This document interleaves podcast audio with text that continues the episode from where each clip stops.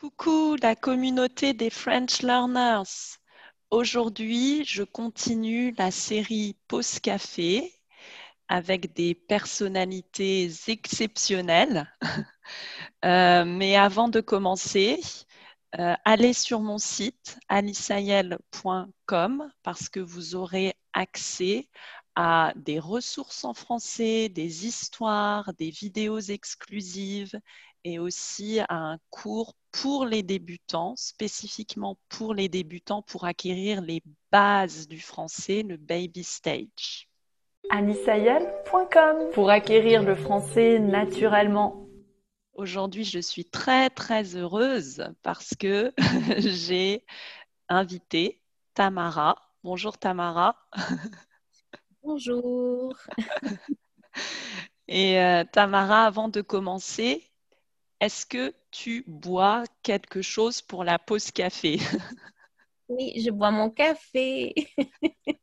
je bois mon café qui sent tellement bon. J'adore mon café. J'ai besoin de mon café.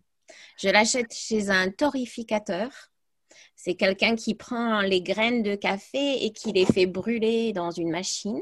Mm. Et euh, après, elle est mou.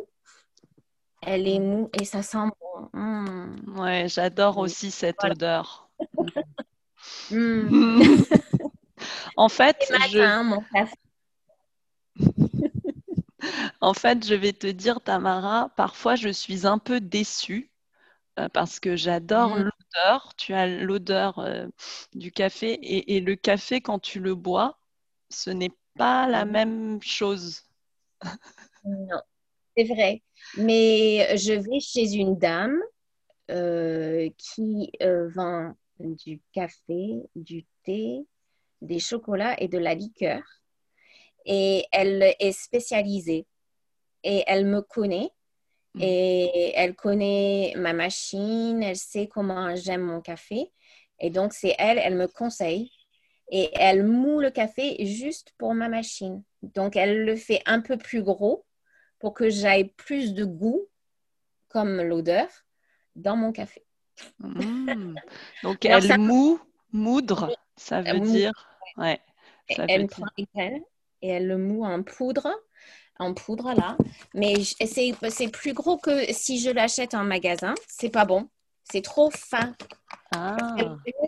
Elle le moue. Euh, est-ce qu'on peut le voir? Je crois qu'on peut le voir. Ah, miracle de miracle. Regarde. Est-ce que tu vois? Ah oui, oui, oui, oui, oui. C'est un peu plus gros que dans le magasin. Ah. Dans les bah, supermarchés, tu veux dire, quand on l'achète en supermarché, ouais. Pour que euh, les arômes euh, donnent plus de goût à mon café. Mmh, tu as un service top, un service exceptionnel. Et, et comment, comment s'appelle cette, on dit torificatrice pour une femme? Je pense, je ne sais pas. Ah ben, je ne sais pas. Ouais. Je sais. Peut-être, peut-être. Peut-être. Oui, elle euh, s'appelle. Euh, on va, faire, on va lui faire la publicité parce que, comme je l'ai dit dans d'autres vidéos, il faut donner des coups de pouce aux restaurateurs, aux, commerçants, aux commerçants qui ont eu beaucoup de difficultés durant cette pandémie. Oui, c'est vrai. Mais c'est une dame locale chez moi. Elle travaille dans mon village. Ah Et comment s'appelle ton village, Tamara? Où habites-tu? Mon village s'appelle Tounins. C'est en Lot-et-Garonne, dans le sud-ouest de la France, à mi-chemin, donc entre Bordeaux et Toulouse. Hmm. Et c'est à une demi-heure d'Agen, parce que tu, je t'ai rencontré à Agen. Oui. Une demi-heure d'Agen. Et donc, j'achète local hmm. pour aider les entreprises locales. oui. oui, les entreprises locales, parce que c'est une entreprise ou les commerçants locaux, parce que c'est un commerçant. Ça, c'est dur. J'ai encore du mal avec ça, oui. Ouais, ouais, voilà. Et donc, euh, Et, et du coup, euh, il y a moins de voyages. Et elle fait attention que ce soit euh, éthique. Oui. Euh, que, que les gens qui récoltent le café soient respectés. Que... et- alors, c'est un petit peu plus cher que si je l'achetais au supermarché. Mm. Mais euh, j'aide euh, les gens dans le pays concerné. Je sais qu'ils sont bien traités. C'est euh, pas bio, enfin, c'est pas organique, c'est raisonné, Oui. Comme on dit. Et euh, j'aide, euh, enfin, c'est une maman d'un de mes élèves qui Ah, maintenant. Il est plus à l'école maintenant, mais il travaille maintenant, parce que je suis vieille. ah, tu n'as pas l'air vieille, hein. Tu n'as pas l'air vieille. Ah, Euh, mais c'est ce qu'on appelle le commerce équitable. C'est Mm, ça. C'est du café local. de, ouais, équitable. Mhm. Mm. Et, J'aime bien. euh, il vient d'où ce café alors? Il vient de quel pays? Il vient de l'Indo- l'Indonésie, si tu regardes. Ah, d'accord, c'est un café indonésien. Très Mm. bien. Je Et vais- donc, comment s'appelle ce commerce, Tamara? Parce que même si c'est dans un petit village en France, si, pour ceux qui nous regardent, si vous venez en France et vous passez par Tonins, allez, dans ce- acheter du Mm. bon café. je, je, je ne sais pas. parce que, euh, parce que j'y vais tout le temps et je regarde jamais l'enseigne. Donc, là, ce n'est pas un problème, Tamara, parce que je vais mettre après dans la description de la vidéo le nom de cette boutique, de ce commerce. Et je, je le cherche. Voilà. Et tu auras le temps de saurai. chercher le nom de l'enseigne, le nom de ce commerce. Je me le note. C'est c'est ça, habiter dans une, dans une petite ville. Mm. C'est que on, on sait chez qui on va, mais pas forcément le nom. Mm. On prend l'habitude d'aller et on oublie ou- le nom. Mm. Oui, oui. Donc, euh, Tamara, c'est très intéressant parce que tu disais donc que tu avais encore des difficultés avec local, locaux, Mhm. parce qu'en réalité, tu n'es, tu n'es pas française, n'est-ce pas? Ou est-ce que tu as la nationalité française? Explique-nous un peu tes origines. Oui. Alors, j'ai la double nationalité. Je suis française et américaine, mais je suis née aux États-Unis. Et quand j'avais cinq ans, nous sommes venus en France une première fois pour un an. Et après, on est retourné aux États-Unis. Et quand j'avais 11 ans, on est revenu euh, vivre en France définitivement. Euh, mes deux parents sont américains et on parlait anglais à la maison. Ma maman ne parlait pas le français, mais mon papa avait fait des études de français et il est venu en France pour passer un master de vieux français euh, euh, et de théologie. Donc, on, Ah. on a vécu en Provence, à- près d'Avignon, où j'ai grandi pendant euh, 11 ans. Et, euh, et mon papa, donc, euh, apprenait le vieux français. Il, faisait des recherches dans le Palais des Papes à Avignon. Et nous, euh, on nous a mis à l'école en France et on a appris le français à l'école, comme ça. Et voilà.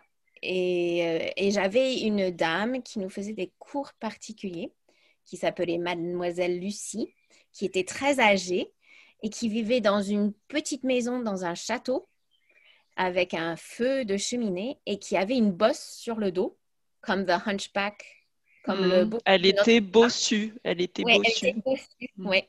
Et euh, elle nous disait je marche et puis elle marchait.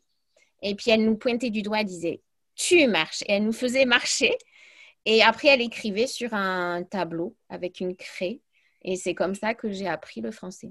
Puis elle disait Ah. le feu il meurt souffle. et, on a appris le français comme ça. Donc, vous avez appris en fait le français avec des mouvements, des actions, comme en fait cette dame utilisait TPR, Total Physical Response. Tout à fait. Tout à fait, c'est ça. Et puis après, euh, une fois qu'on a progressé, elle nous racontait des histoires et elle faisait des dessins au crayon sur un tableau noir. Ah, donc elle utilisait vraiment l'approche de l'input compréhensible, cette dame. Peut-être sans le savoir, je ne sais pas. Elle ne le savait pas parce que c'était en 1983 ou 84 et c'était une professeure de français à la retraite. En fin de compte, je pense que c'était intuitivement que mmh. elle s'est dit ben euh, c'est comme ça qu'il faut aider ces, petites, euh, ces petits Américains. Donc voilà. Et, après, le reste, c'était à l'école. Euh, je suis arrivée le premier jour à l'école, je ne comprenais rien. Et je raconte souvent à mes élèves, les filles, elles voulaient que j'aille aux toilettes. Mais je ne comprenais pas, veux-tu aller aux toilettes? Donc, il faut savoir, en Amérique, on est très pudique. Oui. C'est vrai. Euh, et, et en France, non. Non. Et donc, les filles, elles m'ont. C'était le bon premier jour à l'école. Et en plus, on m'avait mis euh, deux ans en retard parce que je ne parlais pas le français. Deux ans. Donc, tu étais vraiment avec des petites filles comparées à toi. J'avais 11 ans et ils m'ont mis en CE2. Donc, des filles qui avaient 9 ans. Voilà. Et donc, les filles, elles m'ont traînée aux toilettes. Il y en a une qui a levé sa robe, baissé sa culotte et s'est assise sur les toilettes. et moi, j'étais là. Oh. mais, mais je t'assure que la phrase Est-ce que tu veux aller aux toilettes je l'ai retenue de suite parce que je ne voulais pas qu'elle recommence. oui, tu l'as mémorisée dans ta tête parce que ça t'a choqué. Cette scène t'a choqué. Elle a levé sa robe et elle a baissé euh, sa culotte. Mais ça, c'est. Alors là, c'est vraiment très intéressant pour ceux qui nous regardent parce que c'est le choc des cultures. Vraiment là. oui, oui. Et, et, j'ai appris très vite, euh, par exemple, la première fois qu'ils ont demandé qui mangeait à l'école, je n'ai pas levé la main. Donc, je n'ai pas mangé à midi. Ah. Parce que je n'avais pas compris qu'est-ce qu'ils ah, faisaient. Et donc, très vite. Qu'est-ce que tu as fait? Tu es restée toute seule? Je suis, ben, En fin de compte, les, les enfants de l'école mangeaient à tour de rôle les uns mhm. après les autres. Et moi, je suis restée en cours de récréation mhm. et je n'ai pas mangé parce que je ne savais pas ce qu'il fallait que je fasse. Donc, euh, j'ai très, très vite appris à quelle heure ils mangeaient. Qu'il fallait lever la main et tu as compris manger peut-être. Oui, manger, manger, oui, exactement. J'ai compris manger. La cantine, oui, moi. Et pareil pour la piscine, euh, je, la première fois à la piscine, euh, je, n'avais pas compris qu'il fallait amener le maillot. Hmm, le maillot de bain. Hmm. De bain. Donc, je n'ai pas été nager. Donc, tous les jours, j'amenais mon maillot pour pas pour pas rater le jour de la piscine. pour ne pas rater, pour ne pas manquer le jour de la piscine, oui. Après, tu avais peur de ne pas aller à la piscine. Exactement, exactement. Après, j'avais peur de ne pas pouvoir nager. Comme Ah oui, donc. Mm. Mm. Donc en fait, tu as appris par des expériences, mm-hmm. par des chocs culturels. Et aussi grâce, grâce à cette euh, dame, grâce à cette professeure de français à la retraite. Oui, oui, oui, exactement. Oui, oui, oui. Ça a dû être une sacrée expérience d'aller dans ce grand château ah avec une cheminée et puis cette dame qui était bossue. Oh, je pense que tu devrais, Tamara, tu devrais écrire un livre, une histoire sur ça. Hein. Ah oui, c'est un. J'aime beaucoup lire et pour moi, c'est c'est un très beau souvenir. Les mmh. odeurs, la vue. Euh, et puis, c'était une des seules personnes qui nous a expliqué pourquoi euh, il faisait ça et pas ça. Et parce qu'il y a eu la choc des cultures aussi, des choses qu'on ne comprenait pas. Euh, voilà. À savoir mmh. que, je suis dyslexique. Mmh. Euh, et mes parents l'ont su quand j'étais quand j'avais 5 ans. Donc tu étais en France à ce moment-là. C'était quand je suis rentrée de France. Mmh. Quand je suis retournée aux États-Unis. Et mes parents ne me l'ont pas dit. Ah. Et ils étaient tous les deux professeurs et ils m'ont fait écouter des livres avec euh, le livre à lire en même temps. Et j'ai appris à lire très vite à cause de ça. Et du coup, parce que mes parents se sont dit, la seule manière de l'aider, c'est qu'elle lise beaucoup. Hmm. Et donc, ils m'ont fait lire. Donc, euh, j'avais l'audio et le livre. Et ma mère me lisait énormément d'histoires. Elle m'a lu Le Seigneur des Anneaux quand j'avais 6 ans. Ah oui, tu étais jeune, oui. Parce que Le Seigneur des Anneaux, c'est quand même assez euh, littérairement euh, de... Hmm. Oui. Et la petite maison dans la prairie, elle me faisait lire beaucoup. Donc, quand on est arrivé en France, ils ont continué ça, mais en français. Parce qu'ils ont mm. dit, eh, si on veut qu'elle puisse écrire en français, il faut faire pareil. Donc, euh, euh, beaucoup, beaucoup d'histoires, euh, beaucoup de lectures. Et je lisais beaucoup. J'ai toujours lu beaucoup. ah oui. Et donc, grâce à la lecture, mm-hmm. tu as non seulement, je pense, acquis le français, ça t'a aidé à acquérir le français, mais est-ce que ça t'a aidé aussi pour ta dyslexie, donc, tu penses? Alors, euh, je pense, mais euh, euh, l'école, pour moi, a été très, très difficile parce que mmh. je suis dyslexique, dyscalculique et aphasique. Donc, ah, dyscalculique, les problèmes avec les chiffres. Je mmh. retiens les chiffres. Dyslexique, c'est le problème avec l'écriture. Et aphasique, c'est un problème de mémoire. Et donc, à ah. l'école, aux États-Unis, je n'allais jamais à la récréation. Euh, mes professeurs m'obligeaient à recopier tous les mots que j'écrivais mal et la table de multiplication. Donc, je n'allais jamais en récré. Je recopiais, je recopiais et ils disaient, mais tu n'as pas bien appris. Et, j'apprenais, mais j'y arrivais pas. Donc, euh, pour moi, euh, ça a été très dur mes mmh. années à l'école. Et euh, mes parents ne me le disaient pas. Ils me disaient pas, euh, je pensais que j'étais bête, en fait. je pensais que ah. j'avais un problème. Et euh, arrivée en France, j'ai eu une maîtresse, ma deuxième année, qui nous faisait faire, alors, elle nous faisait écrire des poèmes, elle corrigeait les poèmes et elle nous les faisait imprimer avec une imprimante, avec les lettres euh, et avec une presse où il faut passer l'encre. Ah.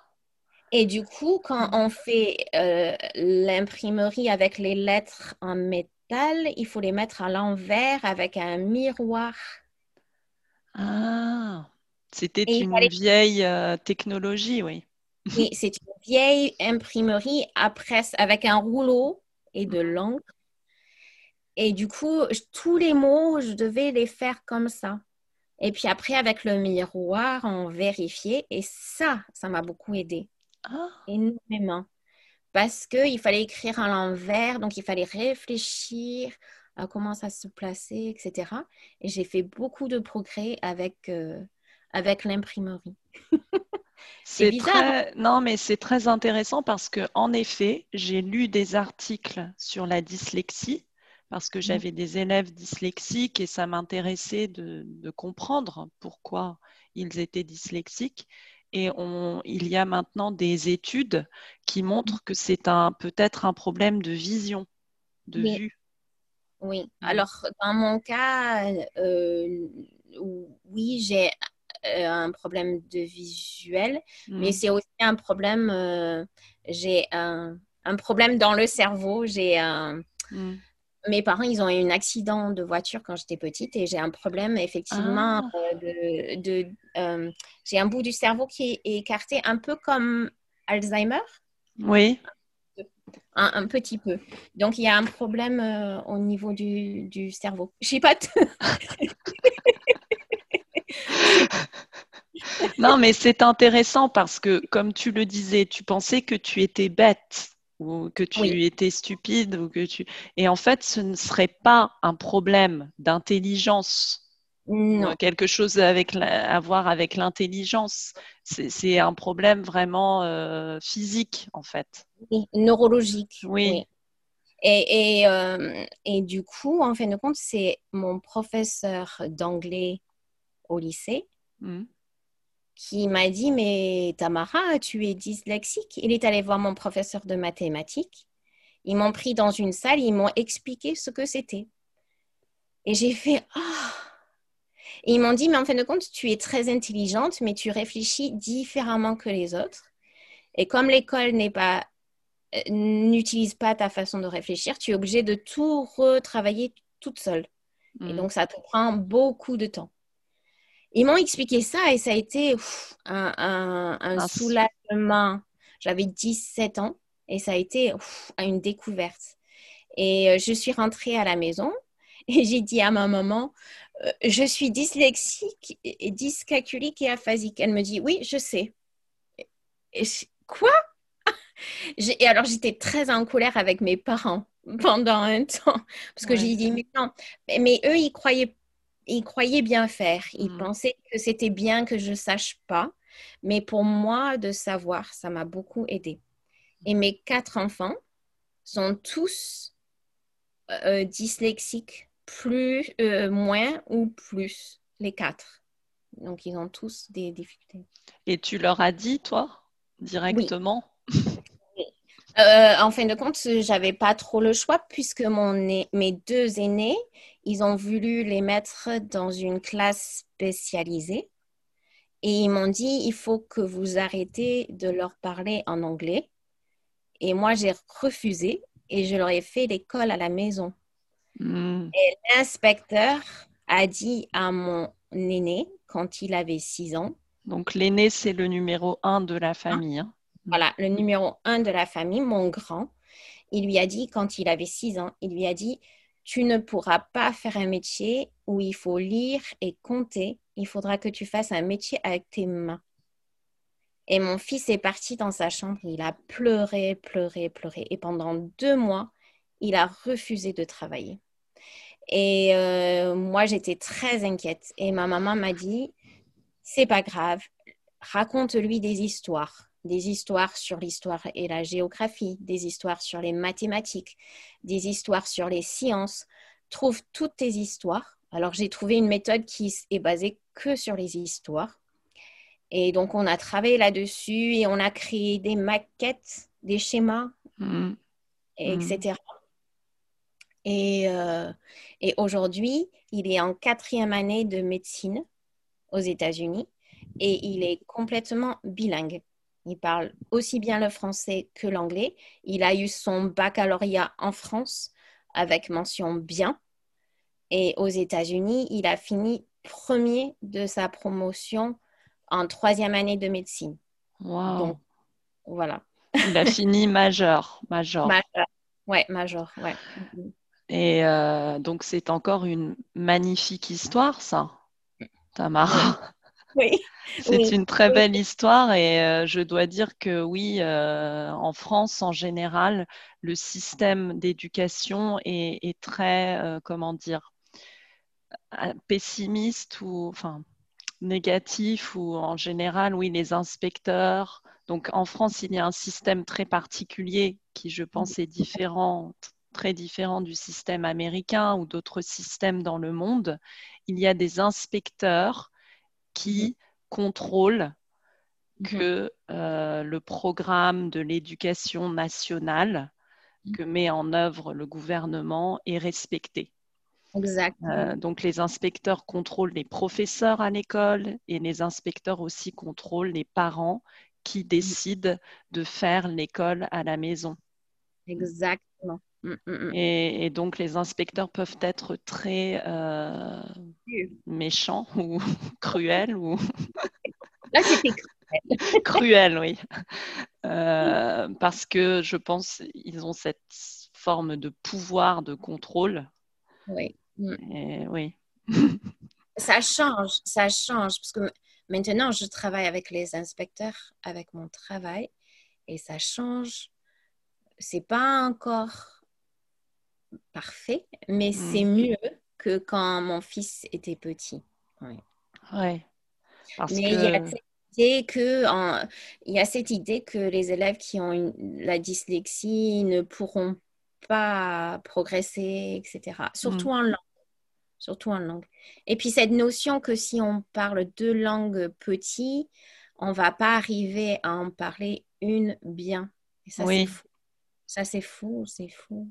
Alors ça, Mm. c'est très intéressant parce que justement, il y a beaucoup de parents bilingues euh, Mm. qui nous regardent ou bilingues, enfin un, pa- Ouais. un parent qui parle une langue et un autre qui parle une autre langue et qui ont des enfants. Et c'est toujours cette question, oui.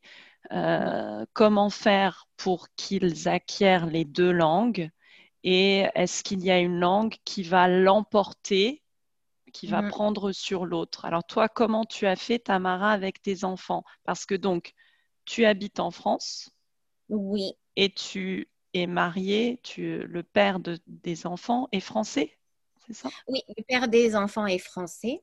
Mm, Et, et donc, moi, je suis américaine, mm, française, et je parle l'anglais et le français. Alors, quand je grandissais, mes, en- euh, mes parents étaient américains, donc on parlait anglais à la maison et français en dehors.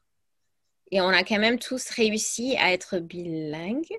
Donc ça, c'est quand toi, tu étais petite. Oui, moi, Mm. quand j'étais petite. Oui. Et- mais avec mes frères et sœurs, euh, on parlait, on parlait français ensemble jusqu'au portail de la maison.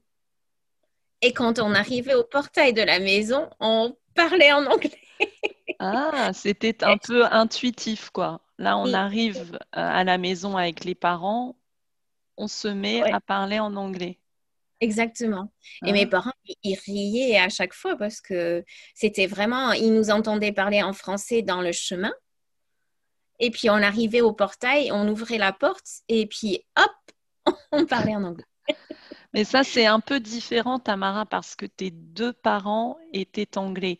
Moi, pour moi, par exemple, euh, dans ma situation, donc j'ai des enfants aussi, mon compagnon est français aussi. Donc, c'est assez facile. Je, je pense que c'est peut-être plus facile Mm. parce qu'à la maison, en effet, on parle français, c'est naturel. On ne va pas commencer à parler euh, portugais. Et à l'école, et à l'école, ils parlent portugais. Donc, il y a vraiment cette euh, di- différenciation qui est faite naturellement. Mais Et c'est ça que je, je voulais insister dessus mm, parce que chez moi, euh, le papa des enfants euh, euh, n'est confortable que en français. mm, Et moi, je voulais que mes enfants parlent anglais. Donc, j'ai commencé. Et puis, euh, quand ils étaient bébés, l'anglais venait naturellement pour moi quand je leur parlais bébé. Et, euh, mais il n'y avait que moi. Et ils, savent, ils ont su très vite que je comprenais très bien le français et que je pouvais parler le français. Donc, ils ne me répondaient que en français. mm. Et du coup, euh, je leur montrais tous les films, je leur montrais en anglais, je leur racontais des histoires en anglais, mais ils répondaient toujours en français. Et nous avons été très inquiets quand la dyslexie a été euh, trouvée chez mes deux grands, parce qu'ils nous ont dit que c'est parce que maman parle anglais et papa parle français. Il n'y avait pas beaucoup de recherches encore à l'époque, et j'ai eu peur. Euh, mais j'ai continué à parler anglais euh, à la maison, mais en dehors avec les autres, parce que les autres personnes étaient vexées euh, que je parle en anglais à mes enfants. Euh, Ah parce que, oui, parce qu'ils ne comprenaient souvent pas ce que je disais. Et surtout mes beaux-parents, euh, ils n'aimaient pas que je parle en anglais à mes enfants. Donc, je leur ai parlé en français en dehors de la maison et anglais à la maison. Et mes enfants, on avait l'impression qu'ils ne réalisaient pas qu'ils entendaient de l'anglais. Ils voyaient tous les films qu'ils voyaient étaient en anglais, toutes les histoires que je leur lisais étaient en anglais. Mais on aurait dit qu'ils ne faisaient pas la différence. Et nous avons déménagé aux États-Unis euh, quand l'aîné avait 7 ans à peu près. Et, euh, euh, ils ont été à l'école à ce moment-là aux États-Unis. Et de suite, au bout de à peu près, ils ont mis 15 jours. Et au bout de 15 jours, ils parlaient en anglais et ils ont commencé à me répondre en anglais à la maison. Or, on vivait aux États-Unis. Donc, nous avions décidé de parler français à la maison aux États-Unis. Donc, en France, moi, je parlais anglais et leur papa parlait français. Et euh, quand nous sommes partis aux États-Unis, on a décidé de parler que français à la maison parce qu'il n'y avait que là qu'on parlait le français. Ils parlaient l'anglais en dehors. Et là, ils se sont mis à me parler en anglais à hmm. ce moment-là. Et euh, ma fille a écrit une rédaction un an après et elle a dit, je suis arrivée de France aux États-Unis et je ne parlais pas du tout l'anglais, je ne le comprenais pas. Et puis en 15 jours, j'ai su parler et comprendre l'anglais. Bah, parce que, euh, en fin de compte, dans sa, euh, dans sa tête, ce que moi je leur avais dit à la maison, ils n'avaient pas réalisé. C'est comme si elle a. Ré...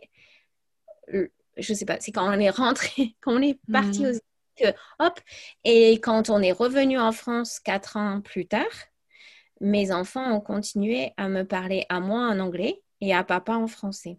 Hmm. Et ils, ils, ont, ils continuent à parler anglais à la maison. Euh, et ils n'aiment pas que, quand je leur parle en français maintenant. Ils veulent que je leur parle en anglais. Donc voilà. C'est très intéressant ce que tu dis parce que c'est ce qu'on on, en parlait avec ma sœur parce que ma sœur, euh, son mari est anglais euh, ah. et, en effet, quand ma, ma sœur parle français à ses filles, ils vivent en Angleterre, mm. elles ne répondent pas euh, mm. en français. Elles répondent en anglais. Mais maintenant, ils sont venus en France et elles vont à l'école française, les filles, et elles mm. commencent à parler français. Donc peut-être, on pense que c'est en fait, c'est quand ça devient une nécessité. C'est ça c'est ça. En fin de compte, depuis j'ai fait des recherches, ça m'a poussé à faire des recherches parce que j'étais inquiète pour euh, mes enfants. Mm. Et euh, on appelle ça euh, une langue passive. C'est-à-dire qu'on l'entend, on le comprend, on le connaît, mais on ne s'en sert pas. Mais ça ne veut pas dire, et souvent c'est étonnant, puisque ce sont souvent des personnes qui sont capables de commencer à faire des phrases ou à écrire d'un coup à partir du moment où ça devient une nécessité. Hmm. Et il y a ce cas aussi, il y a beaucoup de cas comme ça aux États-Unis, des, enfants hispaniques. Donc à la maison, on leur parle espagnol, mais ils ne répondent pas, enfin, c'est passif, oui. ils vont dire, quand ils sont adultes, ils vont dire Ah oui, oui, je comprends l'espagnol, mais je ne parle pas mais ils vont avoir des facilités à apprendre euh, à parler espagnol et ils vont avoir des notions euh, intuitives euh, de la grammaire, de la conjugaison, qu'ils n'auront pas besoin d'apprendre. Ça sera une facilité. Et ça, mm. il ne faut pas négliger parce que c'est difficile d'apprendre la grammaire. ma maman est née aux Indes ah, en Inde. Oui, et ses parents étaient américains mm, et elle ne parlait qu'anglais, mais euh, sa nounou était hindou et les gens autour d'elle étaient hindous.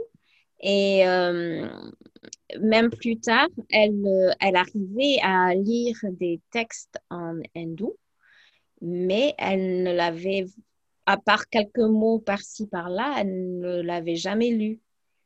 Et j'ai toujours hmm. trouvé ça intéressant. Hmm. C'est fascinant. Hmm. Oui. C'est fascinant, hein. C'est fascinant, mais le, euh, le truc, c'est que beaucoup de parents, en fait, ont peur que leurs enfants ne parlent jamais euh, la langue qu'ils euh, comprennent sans doute, qu'ils comprennent, mais comme ils, ne la comme ils ne répondent jamais, comme ils ne parlent pas, on a toujours cette peur qu'ils ne, ne la parlent jamais ou qu'ils ne puissent pas la parler. Après, j'ai écouté là récemment d'autres recherches qui disent qu'on a besoin en fait euh, d'entraîner la langue, le mouvement de la langue, mm-hmm. de la langue vraiment, hein, la langue, euh, euh, pour pouvoir parler une langue. oui, alors par contre, oui, alors ce qu'il y a, c'est que en fin de compte, l'oreille humaine entend tous les sons à la naissance Mm. Et à l'âge de 6 ans, euh, l'oreille se ferme pour entendre que les sons qui sont familiers. Mm. Or, mm. si, un, si un enfant entend les deux langues ou plusieurs langues euh, depuis tout petit, son, son champ auditif, la, sa capacité à entendre tous les sons va être plus large qu'un enfant qui aura entendu un petit peu. Et dans le cerveau, on a on a une partie du cerveau pour l'apprentissage des langues, l'hypophyse, qui est d'une certaine taille quand on apprend qu'une langue. Mais si on entend plusieurs langues, un, deux, trois, quatre, et que, euh, et que on comprend, même sans parler, l'hypophyse va être plus grand.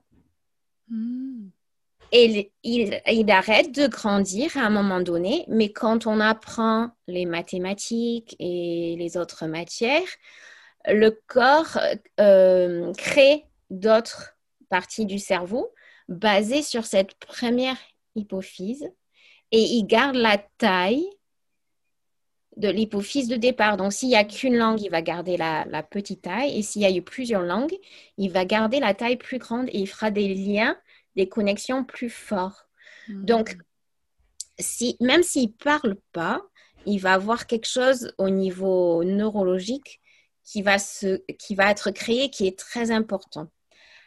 Euh, après, il faut penser que ça voudrait dire que quelqu'un de muet hmm. n'arrivera pas à comprendre la langue, ce qui n'est pas vrai. Parce que hmm. j'ai des amis muets, ils arrivent. Par contre, effectivement, la langue et la façon de prononcer reste restreint, se restreint aussi à 6 ans si on ne la parle pas. Alors, ce qu'on peut faire, c'est on peut essayer de trouver des amis pour les enfants qui parlent l'autre langue. Il faut, il faut le rendre, comme tu disais tout à l'heure, euh, c'est une question de survie quelque part. Mm. Il, leur faut soit des amis ou, une mamie qui ne parle que cette langue pour, que, pour déclencher. Nous, l'élément déclencheur, c'était qu'on a déménagé aux États-Unis. Pour ta sœur, c'est qu'ils ont déménagé en France. Mm. Mais il faut, il faut une raison. Les enfants euh, ne parlent pas sans raison. Enfin, l'être humain ne parle pas sans raison. Mais j'ai des amis qui n'ont jamais bougé et qui... Euh, j'ai des amis parisiens. La maman est américaine et elle vient de Floride, donc elle parle anglais et espagnol. Et le papa est allemand et il parle allemand. Et ils vivent à Paris. Ah et ils ont trois garçons qui sont adultes aujourd'hui. Et à la maison, ils ont parlé les trois langues. Mais quand ils voulaient, Milly, elle me disait, je parle espagnol quand je dis à mes enfants que je les aime. Je parle anglais. je parle anglais quand je leur dis qu'il faut manger. Et je parle allemand quand je suis en colère. C'était une blague. oui, oui. C'était une blague. très drôle. C'était une dame avec des chapeaux. Elle était très. Euh, et Manfred, en fin de compte, c'était euh, l'architecte pour euh, Disneyland en Allemagne. Ah. C'est lui qui a dessiné les trucs. Donc voilà. Mais leurs enfants, aujourd'hui, ils parlent les trois langues. Et ils leur ont jamais exigé de parler l'une ou l'autre. Mais ils, ont réussi, enfin, ils ont parlé finalement, donc. Oui, et, et, ils travaillent tous les trois dans des milieux internationaux. Mm. Oui, Mhm, mhm. des milieux internationaux. Et ils utilisent euh, leurs trois langues euh, couramment. Et ils ne les ont pas forcément parlé. Ah, C'est bien, c'est. Je pense que ça dépend peut-être aussi de la personnalité de chacun. Euh, si on a une personnalité plus, euh, on a envie de parler, ou si on est plus euh, timide, ou je ne sais pas. C'est très, c'est passionnant, je pense. Mais je comme tu le dis, c'est vrai, c'est, on ne parle pas sans raison. Oui. Et donc, c'est ça que j'aime aussi avec la méthode qu'on utilise, parce que toi aussi, Tamara, tu es professeur de langue, c'est que cette méthode est basée sur l'input et euh, on ne force pas les Mhm. gens à parler euh, Mhm. sans raison. Mhm. Euh, forcer à répéter euh, quelque chose, c'est contre-productif, je pense. Oui. Et je pense que même, il y a, il y a un moment où on a envie de dire des choses, parce qu'on est des êtres qui communiquent, même si on est introverti. Il y a des moments où on a envie de parler. Par exemple, la, la chanson, même si on a Mm. personne à qui parler. Moi, je sais que mes enfants, euh, ils me ne répondaient pas. Ils ne me répondaient pas en anglais, mais ils chantaient souvent en anglais. La chanson, par exemple, c'est un exemple de quelque chose où on ne communique pas, mais c'est le plaisir Mm. de, de- de dire, ou la- les sonorités, la poésie, ou des choses, ou les comptines, euh, ils les ont retenues. euh, ils les ont Ouais. retenues. Ce sont des très bonnes, euh, des très bons conseils, c'est vrai, tu- parce que je, je donne des cours, une classe à des petits enfants, et euh, certains enfants, le seul moment où ils parlent, enfin où ils parlent français, c'est quand quand on chante, quand nous chantons des petites chansons euh, françaises, des comptines, comme tu dis, sur le pont d'Avignon. Tu dois connaître cette chanson parce que tu habitais quand tu étais petite à côté, sur le pont d'Avignon, pour de vrai. en plus. Les premiers mots que j'ai connus en français, c'était euh, alors i- c'était euh, Frère Jacques, dormez-vous, sur le pont d'Avignon. Et le troisième, tu vas rire, c'était peu cher. Alors, tu dois expliquer peu cher à ceux qui nous regardent parce que Alors, peu cher, pourquoi? Parce que peu cher, c'est un mot français qui est très typique de la région de Provence et puis de la France profonde. enfin du sud du sud-est, hein, ouais, du je sud-est. dirais, du sud-est de la France, hein, parce que moi je suis parisienne, euh, peu cher pour nous c'est sud-est, hein, c'est pas. Oui, oui, c'est Et aussi là où tu habites dans le sud-ouest, on n'utilise pas peu cher. Pas peu cher. non. Mais j'ai retenu peu cher quand j'avais 5 ans et euh, c'était le seul mot que je connaissais quand on est rentré aux États-Unis parce que les Français nous regardaient et ils, ils savaient qu'on ne comprenait pas ce qu'ils nous disaient et ils nous regardaient et ils disaient Oh, peu cher, les pauvres petits. Et peu cher, ça veut dire euh, pauvre, euh, cher. Hmm. Euh, c'est un, un peu, c'est rempli un peu d'amour, de compassion, et ça veut dire oh pauvre petit chéri, Oui. Et, et donc euh, les, on, on habitait dans un quartier avec beaucoup de personnes âgées, des, des, des vieilles personnes, et qui, qui nous aimaient beaucoup parce qu'on était les seuls petits enfants, et ils nous regardaient, ils disaient peu cher. Ils ne parlent pas le français. Et donc, ce mot, peu cher, je l'ai retenu. C'est pourquoi? Pourquoi? Alors, je, je- je ne l'emploie jamais parce que, ben voilà, peu cher euh, ici, dans le sud-ouest, ça ne s'emploie pas. Peu non. cher. Mais c'est parce que tu l'entendais beaucoup, c'est encore la force de l'input. Tu Oui. entendais Alors, beaucoup, beaucoup ce mot et donc euh, oui, tu l'as retenu. Oui, ça c'était mignon. Par Oui. contre, par contre, un jour en classe, J'ai levé la main. Il y avait un garçon derrière moi qui faisait des bêtises et j'entendais pas le professeur. Donc j'ai levé la main et je dis Madame, il fait le con. et parce que dans le sud-est, faire le con, c'est il fait des bêtises. Mm. Sauf que ça veut pas dire ça. C'est un gros mot. C'est mm. un pas joli. Et moi, comme je j'apprenais avec l'input de mes camarades, mm. j'ai cru que con, ça voulait dire idiot, bêtise, sot. Et donc, j'ai employé ce nom euh, en classe avec mon professeur. Elle est devenue toute rouge.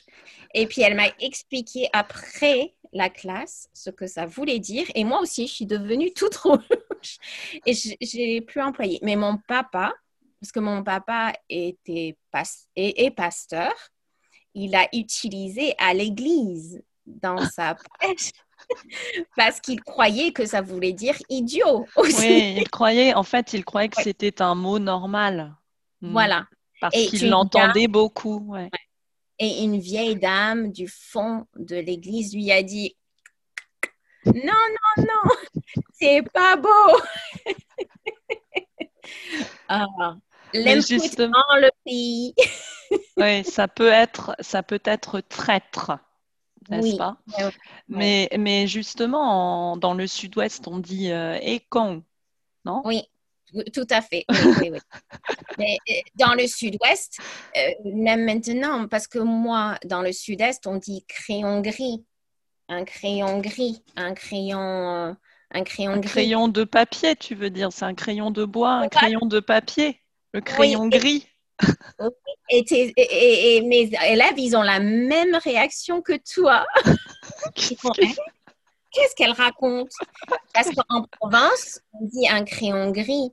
Et ah. ailleurs, on dit un crayon à papier ou un, ou un crayon de bois aussi. De bois, oui. Mais en Provence, on dit un crayon gris. Hmm. Mais ce qui est très drôle, c'est que moi, j'ai habité en Espagne, donc juste de l'autre côté de la frontière avec le sud-ouest, euh, en Aragon, et euh, ils disent écho. Écho. Ah, ah écho, écho. Ils le disent euh, beaucoup dans les villages, bon, pas dans les villes. Oui. Donc ah. c'est amusant ces, ces expressions. Mais c'est mais c'est vrai qu'il faut faire attention. Moi aussi, ça m'est arrivé en Angleterre. J'entendais beaucoup, beaucoup le mot it's crap. Mm. Et je pensais que c'était un mot euh, courant pour dire it's rubbish, it's crap. Et en fait, euh, je l'ai utilisé en classe parce que j'enseignais euh, le français à l'école. Mm. J'ai dit ah it's crap et tous les élèves m'ont regardé horrifié. Qu'est-ce que j'avais dit? Et après, j'ai compris que oui, euh, ce n'est pas un mot à utiliser comme ça, de manière formelle.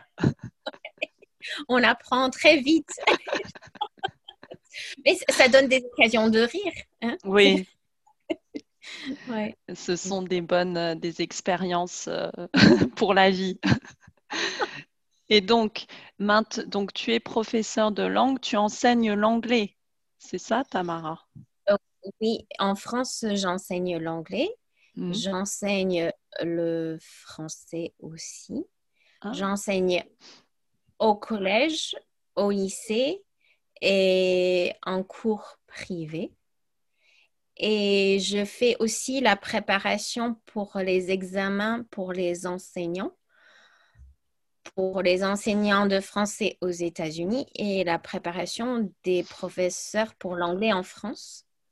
Donc, je les aide à préparer leurs examens. En France, c'est très compliqué hmm. parce qu'on a des gros examens. Euh, donc, je les aide à préparer leurs examens pour qu'ils réussissent. Et ensuite, ça, c'est la, donc la moitié, c'est l'enseignement de l'anglais à l'école. Et l'autre moitié de mon travail, c'est préparer les futurs professeurs d'anglais euh, pour leur classe. Donc, après l'examen en France, ils ont un an et pendant cette année, euh, je leur fais des cours et je vais les inspecter Ah, pour, euh, pour euh, les accompagner euh, pour l'enseignement de l'anglais. Donc voilà. donc tu es devenue inspectrice, Tamara. Ah, tout à fait. Je- ce qu'on- en fin de compte, les inspecteurs, c'est au-dessus. Je, suis, je, je fais ce qu'on appelle les visites conseils. C'est-à-dire que Ah, Je ne décide pas si c'est bon, mais je les conseille. Je leur dis, voilà, ça, c'est bien, voilà. hmm. Et j'aime beaucoup euh, ce côté-là de, de coach. C'est plus un, un côté coach que inspection. J'aime beaucoup accompagner les, les enseignants Hmm. euh, dans l'enseignement de la langue. Et puis, je fais ça à Jean aussi. Et euh, j'aime beaucoup. J'aime beaucoup. Et donc, tu utilises l'approche d'input compréhensible, n'est-ce pas? Oui. Euh, mais ce n'est pas du tout utilisé dans le système de l'éducation nationale française. Non? Alors. Alors. Alors, comment tu fais? Toi, tu es en fait euh, une, euh, une évangéliste, on dit? Tu propages la bonne nouvelle dans l'éducation nationale, Tamara? Alors, en, en réalité, en fin de compte, euh, moi, je faisais de l'input euh, naturellement à cause de mes expériences et je ne savais pas que c'était une méthode au départ. Ah, Et à cause de mes enfants, à cause de moi, la manière dont ma maman m'a enseigné, la manière dont j'ai appris le français, la manière dont j'ai appris à mes enfants, euh, je, je l'utilisais naturellement sans connaître les théories, etc. Et quand j'ai été employée aux États-Unis pour être éditrice de cours de langue en ligne, en ligne euh, numérique, oui. digitale, euh, j'ai appris, on a dû étudier toutes les méthodes d'enseignement des langues et j'ai appris euh, que c'était une méthode. J'ai appris qui était Stephen Krashen, qu'est-ce que c'était que le, le comprehensible input. Donc, j'ai appris tout ça après. Et oui, je suis complètement convaincue. Et en fait, les textes en France pour l'enseignement des langues sont basés sur les recherches de Stephen Krashen. Ah, Et en fin de compte, il est même cité dans les textes officiels. Et le- la manière dont on doit travailler s'appelle la méthode actionnelle. C'est-à-dire que les élèves sont censés parler la langue en faisant des actions réelles de la vie réelle. Sauf Mm. que la manière dont ça a été interprété ou euh, la façon dont c'est appliqué, la Mm. façon dont c'est utilisé en classe, on exige aux élèves de produire, de dire, de faire des choses en anglais ou dans la langue étrangère très vite. Et Steven Krashen, non, c'est pas ça. Il, il dit qu'il faut beaucoup de input avant, il faut beaucoup d'informations avant. Donc, en fin de compte, euh, mon but, souvent, c'est de leur montrer le lien entre les deux.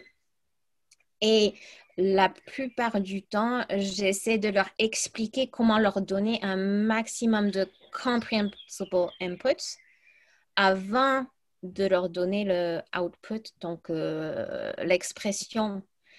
Le problème, c'est que les notes sont basées souvent sur l'expression. Mm. Donc, euh, je leur montre aussi comment tester la compréhension Mm. sans tester l'expression. Oui. Qui tient à, à nous, parents. Ils ne répondent pas, ils ne parlent pas dans la langue avec laquelle on parle, mais on sait qu'il comprend parce qu'il va aller le faire. Ou, il- Mm. donc, euh, et souvent, en tant que professeur, on, on oublie ce côté-là. Et, et donc, euh, je, je leur montre l'importance du comprehensible input. Mm.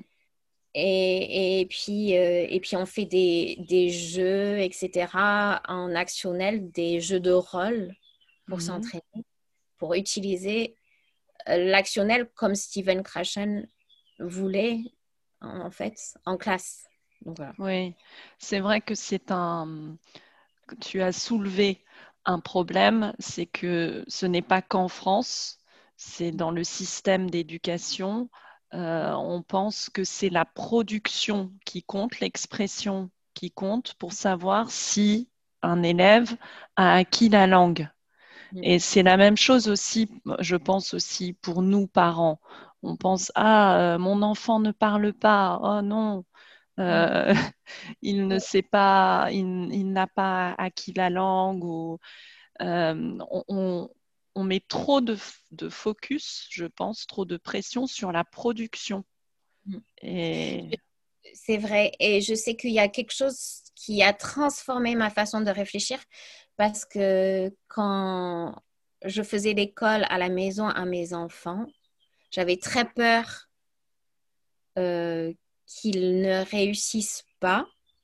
Et j'étais très exigeante, j'étais méchante avec mes enfants. Oui, méchante avec mes enfants parce que j'avais la pression. Mm. L'inspecteur m'avait dit, tu vas aller en prison. Parce ah que euh, c'est pas bien ce que tu fais. Donc j'avais peur et donc euh, j'étais, je me mettais en colère avec mes enfants et je, suis partie faire une formation euh, sur les apprentissages, comment on apprend. Et le monsieur, le premier jour, nous a donné un exemple. Il a dit, c'est un garçon qui ne parlait pas, qui était autiste, hmm. et il devait faire un test pour savoir s'il était intelligent. Et sa maman l'amène chez les examinateurs et euh, ils lui mettent une chaise devant lui et l'examinateur lui a dit combien de pieds a cette chaise? Et le garçon n'a pas répondu.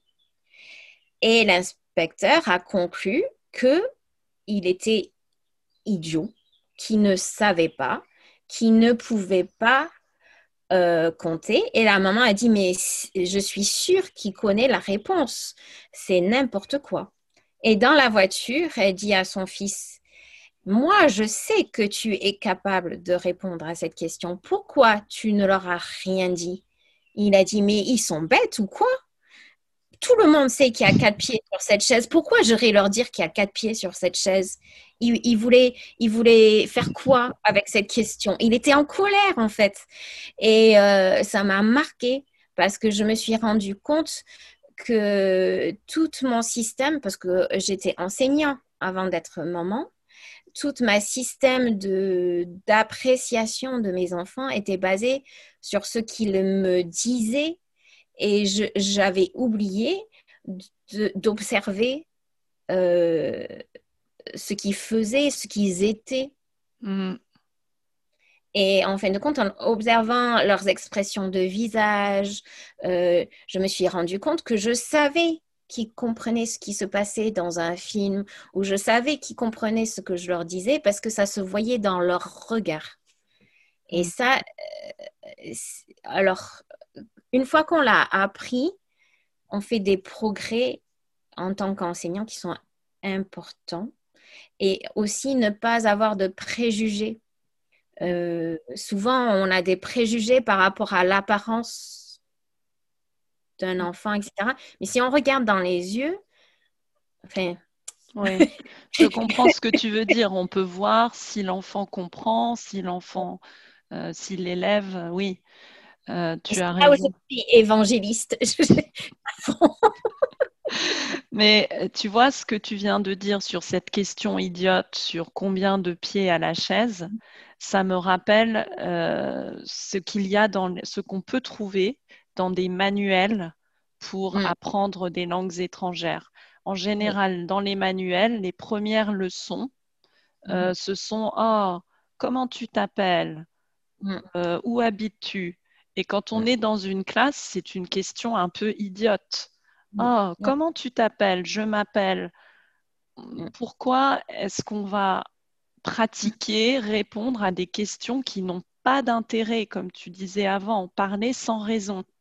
Oui, oui. Euh, je me rappelle en anglais, quand je suis arrivée en France, c'était où, était, où est le parapluie?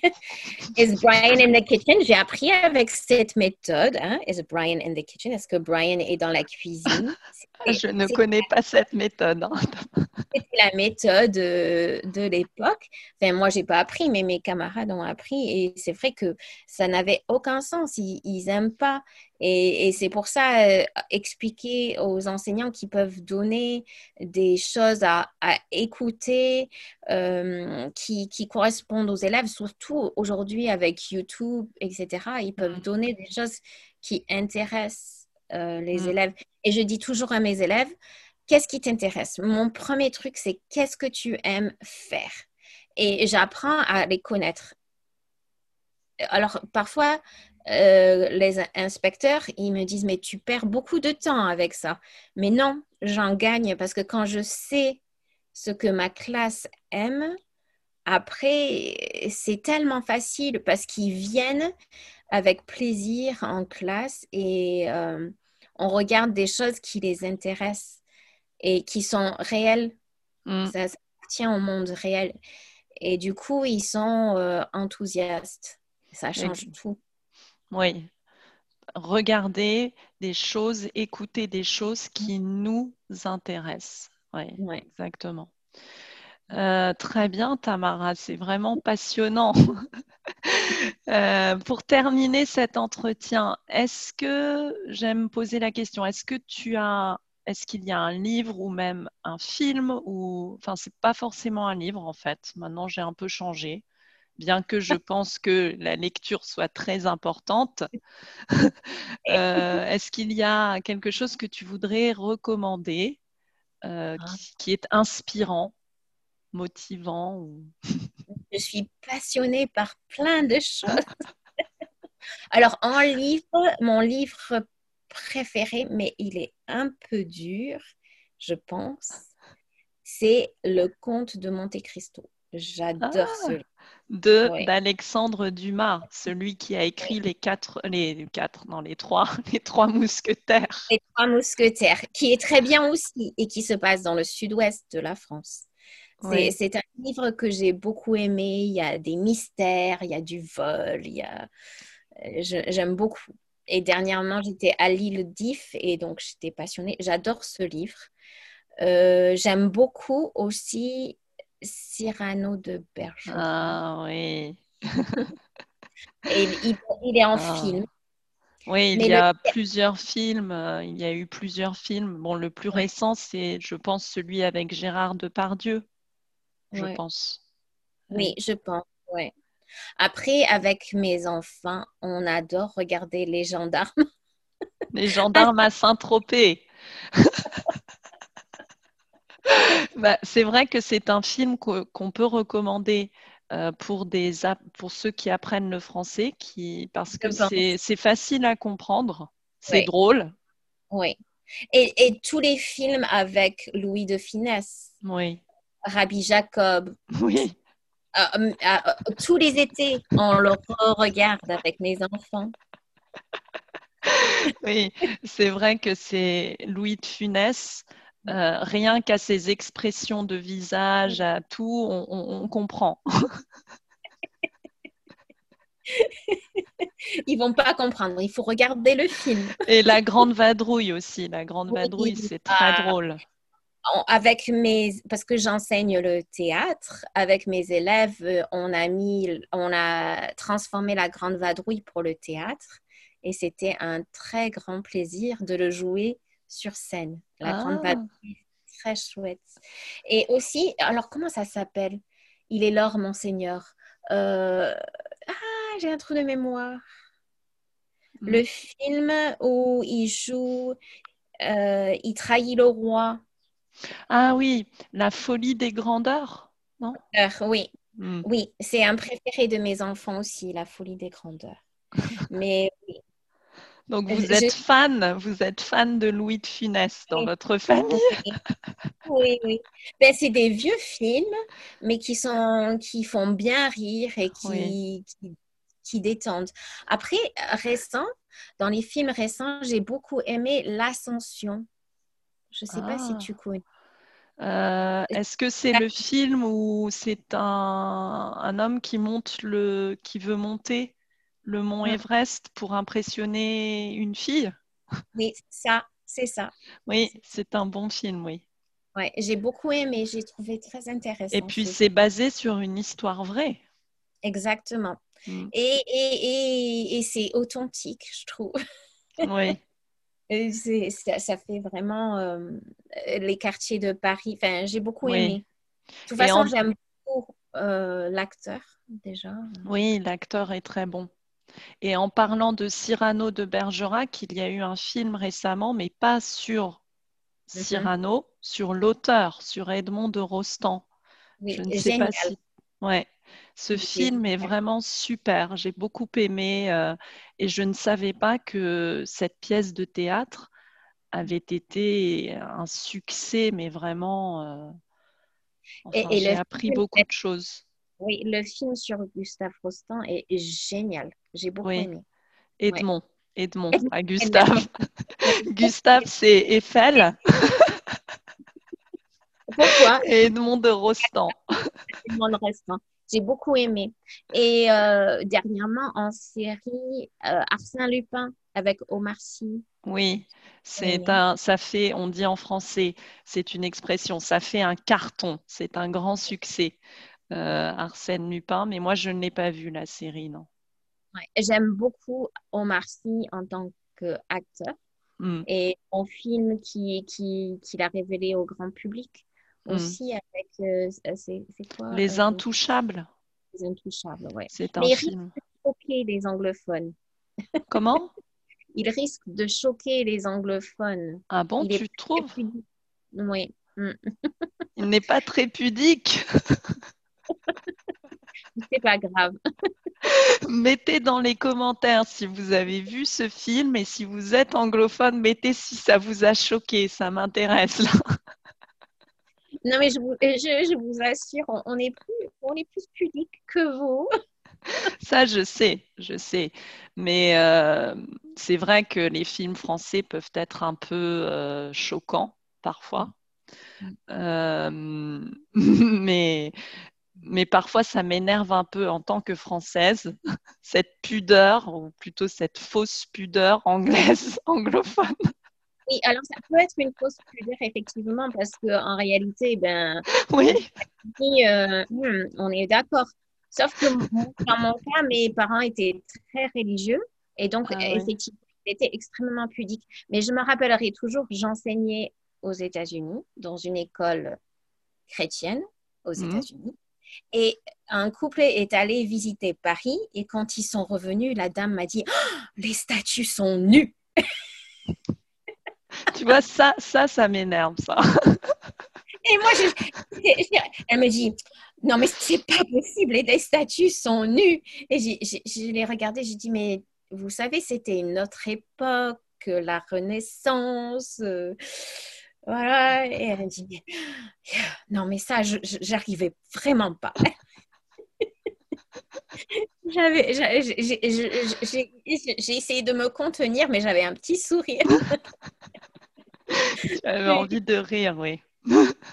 oui, j'avais envie de rire parce que je, suis passionnée d'art. Euh, mm. J'ai fait, euh, ma, en fin de compte, j'ai fait une formation en histoire de l'art.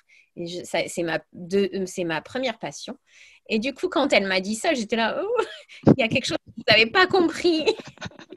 Vous avez manqué quelque chose. Oui, et, j'étais euh, j'ai dit ben, la prochaine fois que vous avez assez d'argent pour aller en France, donnez-le-moi, j'irai. pour pas que vous soyez choqués. C'est pas très gentil, non? Mettez dans les commentaires si vous êtes choqué par les sculptures nues ou les peintures nues. Eh ben oui, oui, oui, il faut les couvrir. Parce que, en fait, euh, quand j'étais éditrice pour les cours de ligne digitale, en ligne, euh, c'était un sujet de discussion. Euh, nous ne pouvions pas mettre des personnages en maillot de bain dans le livre et dans ah Et ils nous ont aussi interdit de faire des couples mixtes avec euh, quelqu'un qui était noir et quelqu'un qui était blanc. Ah, mixte dans ce sens, d'accord. Mixité raciale. Hmm. Oui, que ça déjà. Que ça déjà. Mais ça, c'est en, train de changer. Hein. Euh, oui, c'est en train de changer à cause de ce qui se passe en ce moment, ça change. Mais hmm. nous, euh, en tant qu'équipe, nous avons été très choqués parce que tout le monde était en couple mixte, tous. Hmm. Euh, culturel, hmm. de nationalité ou de couleur. On était tous interracial. Donc, nous avons été très choqués par cette demande. On, on, a failli arrêter. Ah ouais. Euh, Parce que pour c'est important euh, que les cultures se mélangent. Bien sûr. Hmm. D'accord, Tamara, très bien. Merci pour toutes ces bonnes recommandations. Et est-ce que tu as... Comment Vas-y, vas-y. oui, tu as encore quelque chose Vas-y. C'est beaucoup de recommandations là. Hein. Je pense qu'on va s'arrêter là. Est-ce que tu as un mot de la fin? Alors, oui. Euh, je, vous laisse avec la citation de Charlemagne ah. qui, aurait dit, alors, parce que c'était il y a longtemps, alors euh, ce qu'on il aurait dit avoir une autre langue, c'est posséder une deuxième âme. Oui, j'aime beaucoup cette euh, citation. J'ai cette citation aussi sur mon site et à la fin de mes emails. Mais euh, moi, j'avais trouvé que ce n'était pas de Charlemagne, mais c'était bulgare, de Bulgarie. Enfin, moi, je, je pense que c'est pas Charlemagne. Le langage ne correspond pas. mais peut-être parce que Charlemagne était un grand empereur. Oui. Et on, dit, on nous dit, on nous dit en France toujours que c'est lui qui a inventé l'école. Oui, oui, oui. Pour lui, c'était important. Et il voulait que tout le monde puisse avoir des chances. Oui. Oui, c'était très important. Mais je pense aussi euh, que l'éducation, c'est le moyen de s'en sortir. L'éducation, sortir de l'ignorance, lire beaucoup, et acquérir beaucoup de langues différentes parce que quand on acquiert une langue, on acquiert aussi, comme tu dis, une seconde âme, une autre culture. Exactement. Euh, et, et, ça ouvre l'esprit, ça, mm. euh, ça engage l'empathie, euh, on comprend mieux les autres et on se rend compte que la, le monde n'est pas blanc et noir, mais que, mm. et que, ah oui, dans une autre culture, on peut percevoir ça comme ça. Il n'y a pas qu'une façon de voir les choses. Et ça, c'est important, je pense. Exactement. Exactement. Eh ben, c'est parfait pour terminer cet entretien. C'est vraiment parfait. Merci beaucoup, beaucoup Tamara euh, pour cet entretien passionnant, encore une fois. C'était un grand plaisir. Et euh, ben, à bientôt, j'espère, dans le sud-ouest. Le foie gras me manque, hein, le foie gras. le foie gras. Mmh. Mais tu, tu seras là cet été ou pas? Euh, Non, pas cet été, non. Moi, ça fait longtemps que je viens. Oui. Merci beaucoup, Tamara. À bientôt.